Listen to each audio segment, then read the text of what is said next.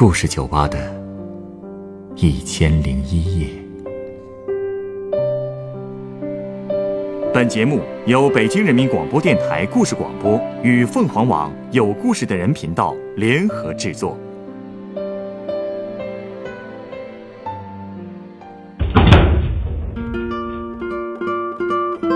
欢迎光临故事酒吧。今天来到酒吧的这位客人，向我回忆了他爷爷和父亲两代人的生活。他的爷爷是一位演唱歌仔戏的老艺术家，他的父亲则从国企领导转行做了大学老师。这个家族里到底都发生过哪些故事呢？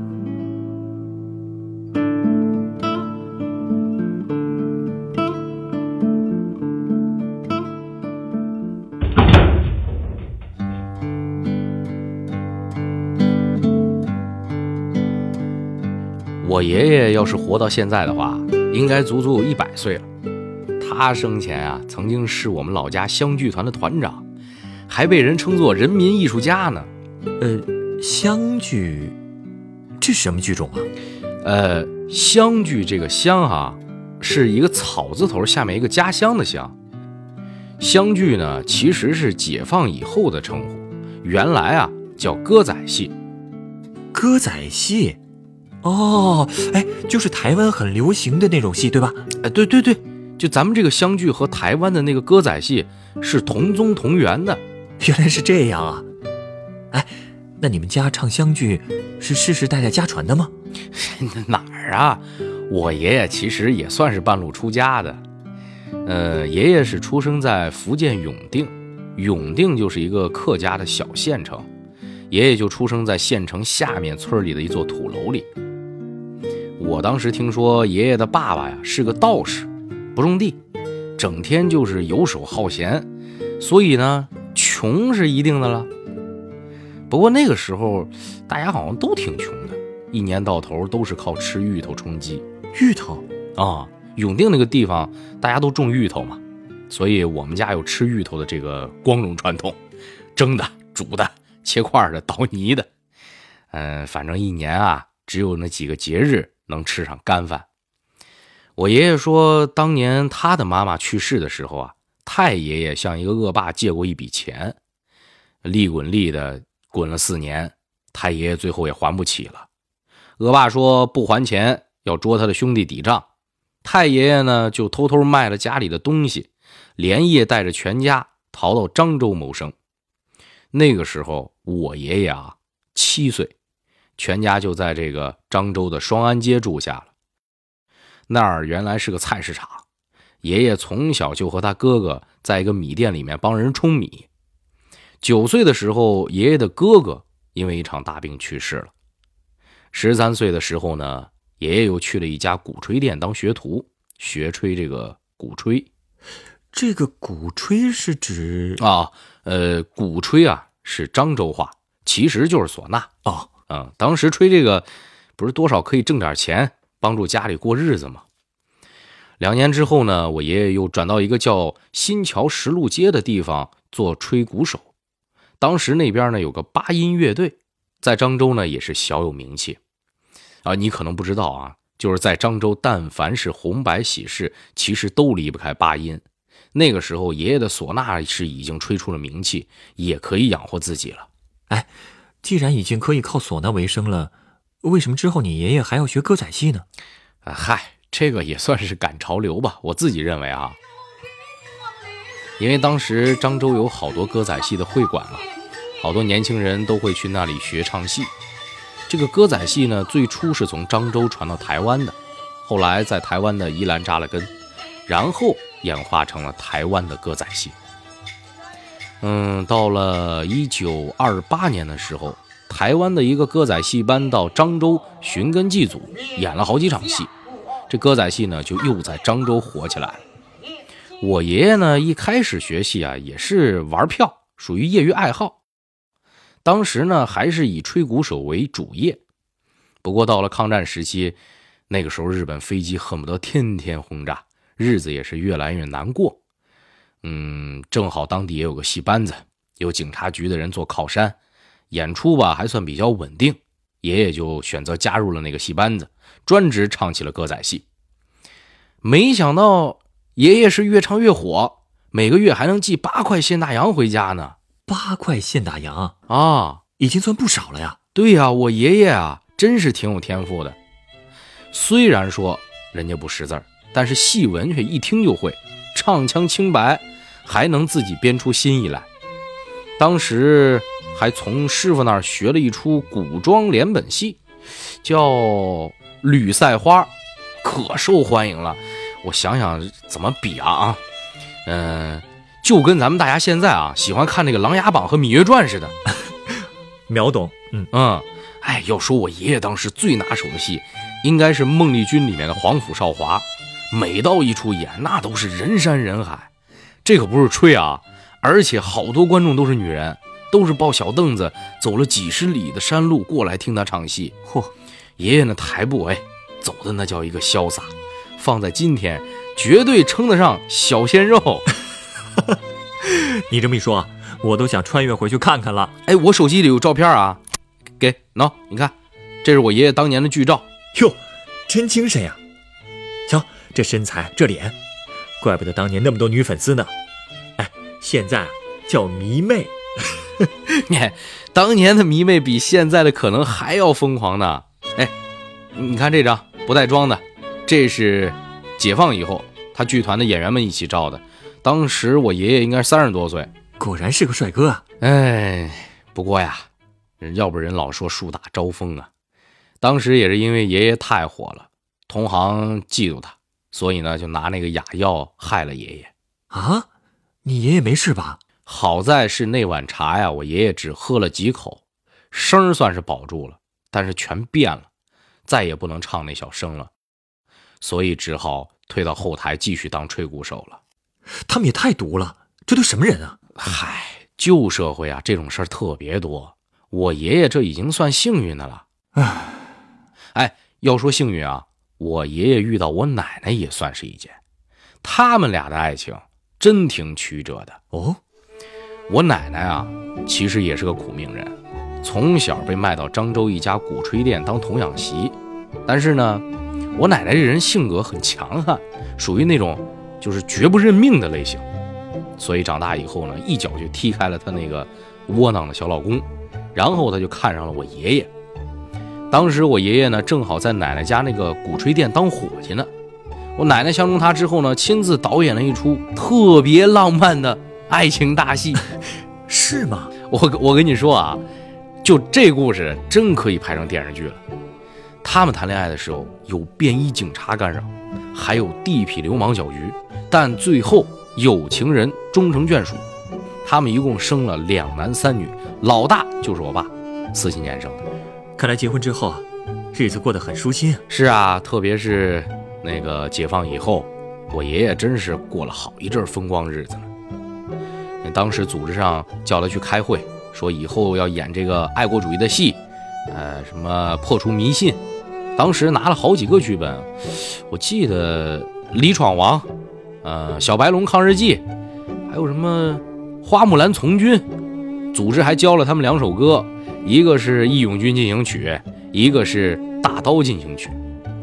当时剧团还叫戏班呢，里面那个骨干是九个结拜的兄弟，爷爷是这些兄弟里的老大。反正听爷爷说，教新歌的时候，因为那个戏班里没人识字嘛，基础都比较差，两首歌学了两个上午还不会唱呢。那怎么办呢？后来组织给戏班啊派来一个姓林的指导员，爷爷他们呢管人家叫林先生。他把剧团的名字呢改成了光明团。组织上也看我爷爷挺老实的，又是三代贫农，还受过恶霸的欺负，就让他负责管人。就爷爷就这么成了戏班里的头了，大家都叫他团长。哎，你反正你你是不知道，爷爷当年可风光了。三年困难时期，这咱们大家知道，别人都吃不饱饭的时候，我们家给的是人民艺术家的特殊供应。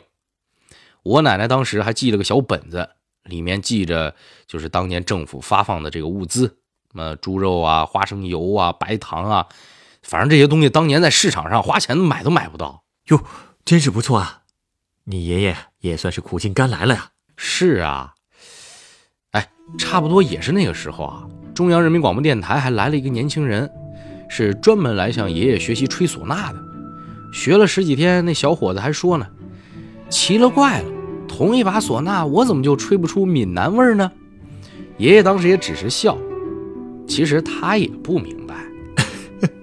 哎，就这样，我爷爷当了十几年的团长。不过到了十年动荡时期，剧团不就散了吗？我爷爷呢，后来去了一家工艺厂当了工人，一直干到退休。不过这个退休之后啊，又赶上好时代了。当时我爷爷身体还挺好，所以他就又开始吹唢呐。随着他那个八音乐队走街串巷，也算是又风光了一把。啊，对了，一一年的时候，厦门大学出版社出版了一本书，叫《漳州湘剧和台湾歌仔戏》。里面还有一首诗是专门夸我爷爷的呢。哟，是吗？怎么夸的？哎，那那诗还挺长，我也没背下来。但是呢，有那么几句我记住了，说的是：呃，龙头老大黄航照，德艺双馨人赞扬。嗯，大功大气大风范，呃，不卑不亢不张扬。啊，这里面的那个黄航照是我爷爷大名，评价这么高啊！看来你爷爷不仅是戏唱得好，唢呐吹得好，人品也是没得说。嗯，这我可以不谦虚的说一句啊，我爷爷真是这样。所以那个时候，在我爷爷带领下，我爸爸他们这些孩子生活的也很幸福。哎，他们没跟你爷爷学学唱戏、吹唢呐什么的？嗯，那倒没有，因为我爷爷也没想让他们拿这个当饭吃，他是，嗯，一心想让孩子们读书做文化人嘛。而且，您想那个年代也不流行唱歌仔戏了，我爸唱的那那是我们走在大路上，意气风发斗志昂扬，哎，唱这样的歌。我爸读书一直读到高中，就是准备高考的时候，那个动荡时期不来了吗？我爸也受大时代的影响去串联，还去了北京，后来还背着背包学习红军。步行从漳州走了两个月，走到井冈山。好家伙！从井冈山回来之后，他就到漳州附近的一个村子插队去了。嗯，对于那段生活，我爸也总是非常感慨。他说，除了劳动以外啊，吃饭是让他印象最深的。他们和农民吃着一样的饭菜，那饭盒里经常会钻进那种会咬人的大黑蚂蚁，然后他们呢就把那饭盒摇一摇。啊，让蚂蚁爬出来，然后继续吃啊，挺膈应的吧？他也是那个时候才明白了农村生活的不易。确实啊，这对于城里人来说是挺难适应的。嗯，好在乡下待了几年之后，我爸又回到了漳州，还追到我妈。哎，说起我妈啊，当时那可是漳州青年路一带有名的美女呢。是吗？我猜你爸应该也和你爷爷一样，是个帅小伙吧？还行吧。没我爷爷帅。说到你爸爸，他回来以后又继续考学了吗？呃，没有，回来找了一家呃国营的运输公司当了工人，然后提了干，做宣传干事做了十几年，最后反正也算是多年媳妇熬成婆了吧，当上了公司领导，手底下领导着三千多个员工呢，真行啊！他可就在这个时候，哎，我爸竟然不干了啊？为什么呀？人家。去了大学当老师，哎，这还真挺少见的。对呀，而且我爸那可是国企啊，多少人眼里的香饽饽呀。反正我我爸说了，高校的氛围更符合他的性格。那你家里人同意吗？我们全家倒是都挺想得开的，大家都觉得我爸只要高兴就行。哎呀，既然家里没意见，那也挺好的。哎，对了，你爸在学校里叫什么呀？他呀，我觉得他挺不学无术混日子的啊，天天就电脑前头编故事呗，假的说的跟真的似的，就那么一直悠哉悠哉的混到了退休。嗨，那叫文学创作。我猜你爸爸文笔一定不错，否则也不可能在大学里站住脚啊。这在我看来就那么回事儿吧。总之呢，我从小到大呀，日子过得也都挺平静的。爷爷后来也退休了，家里过上了喝着小酒、撸着猫的日子。我初中的时候还经常去爷爷家玩，经常看爷爷就着一些简单的下酒菜，喝点白的，有时候还哼些小曲儿。我呢没事就逗他的猫玩，哎呦，说那猫哈特有意思，可有灵性。只要闻到我的味儿，就会跑过来在我脚边待着，让我随便摸。嗯，这样的日子也持续了好几年。后来我高中的时候啊，嗯，爷爷就去世了。上大学以后，奶奶也走了。我记得那个时候电视里重播那个《渴望》，我特别喜欢他那主题歌。悠悠岁月，欲说当年好困惑。就我也不知道为什么对那“困惑”俩字儿特别在意，反正总觉得这个词啊用的很有深意。后来我也大学毕业，工作。结婚生子了，我儿子出生以后啊，已经早就不知道歌仔戏是什么了。他会唱的第一首歌是我爸教给他的，哎，你肯定也会唱，就是那个小鸟在前面带路，春风吹着我们，我们像春天一样来到花园里，来到草地上。嗨，我就说咱们小时候都学过嘛。我爸那会儿经常跟我儿子说：“哎，人活着就必须好好的活，因为对比以前，生活真的是好太多了，没有理由不好好的过。”说的是啊，虽说我儿子还小，不一定能听明白啊，但是我爸说他一定争取活到孙子能理解的那一天。所以我也经常会想象，比如啊，二十年后的一个夏天，在一棵大树底下，放着一把藤椅。旁边的桌上放着半个西瓜，我爸就坐在那里扇着蒲扇。那个时候他已经有曾孙子了，小娃娃们一直缠着他买冰激凌。嗯，我都能想象到那种情景。哎，悠悠岁月啊！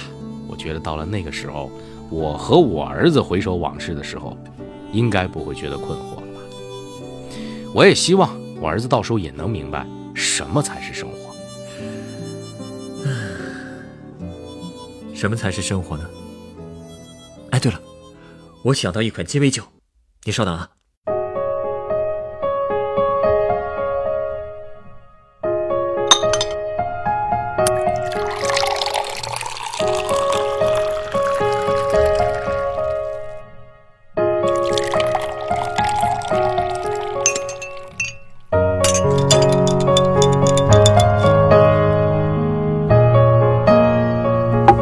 来这是你的鸡尾酒，它是由沃德嘎、君度橙味酒、杏仁白兰地、红石榴糖浆和柠檬汁调成的，名字叫做“午夜阳光”。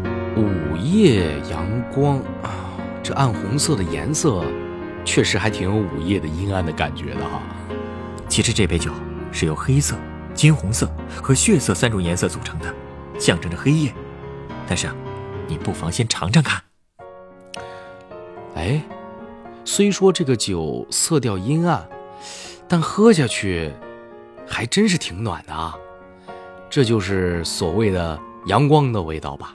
对，其实说到生活，它的含义应该就是生下来、活下去的意思吧。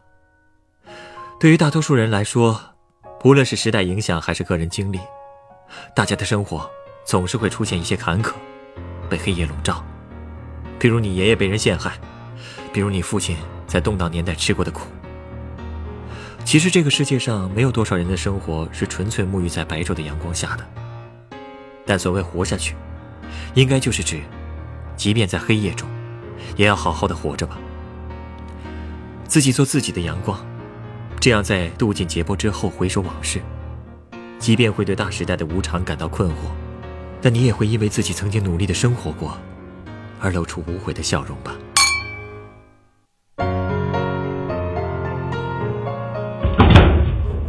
本故事选自凤凰网有故事的人独家签约作品《爷爷是块小鲜肉》，原作黄三刀，改编制作陈寒，演播田俊杰、陈光，录音严乔峰。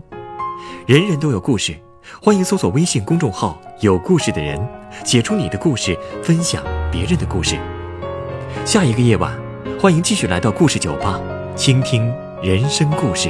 收听最新节目，请关注北京故事广播，工作日每晚九点播出的《故事酒吧》的一千零一夜。